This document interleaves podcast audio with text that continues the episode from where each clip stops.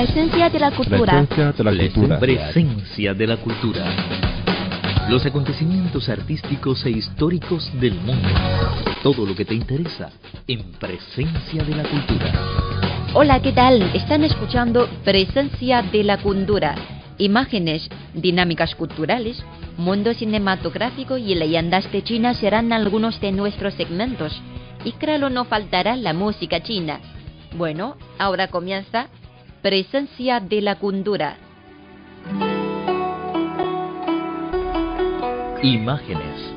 Civilización china y cultura universal.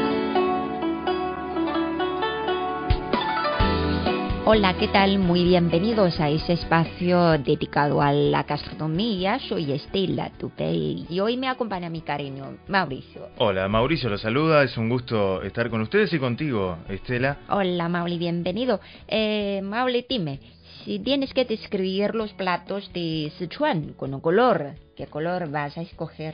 Ese color sería con el mismo que estás vistiendo hoy, el color rojo, ya que los principales condimentos que componen el arte culinario de Sichuan son tres. A ver, eh, chili, pimiento rojo y fresno espinoso chino. Lo que es destacable acerca de la gastronomía de Sichuan no se limita al singular sabor picante adormecedor. Como dice un refrán chino, distintas combinaciones de los cinco sabores básicos producen 100 sabores. En otras palabras, los cinco sabores, salado, dulce, amargo, picante y ácido, pueden producir una variada profusión de sabores como picante adormecedor, amargo fragante, cocina casera, salado y refrescante, pescado, algas y otras interesantes sazones.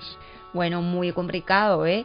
Ah, según las estadísticas, hay 23 gustos tradicionales en la gastronomía de Sichuan.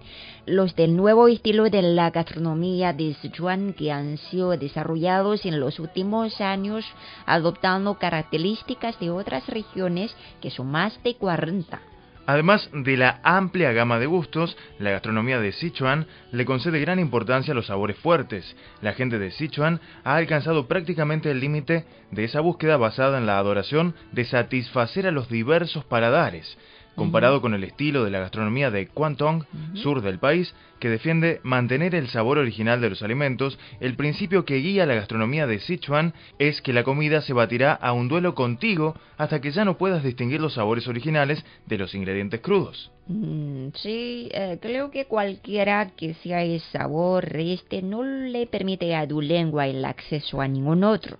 No puedes hacer nada sino resignarte a la irresistiblemente rica y fuerte esencia de la gastronomía de Sichuan.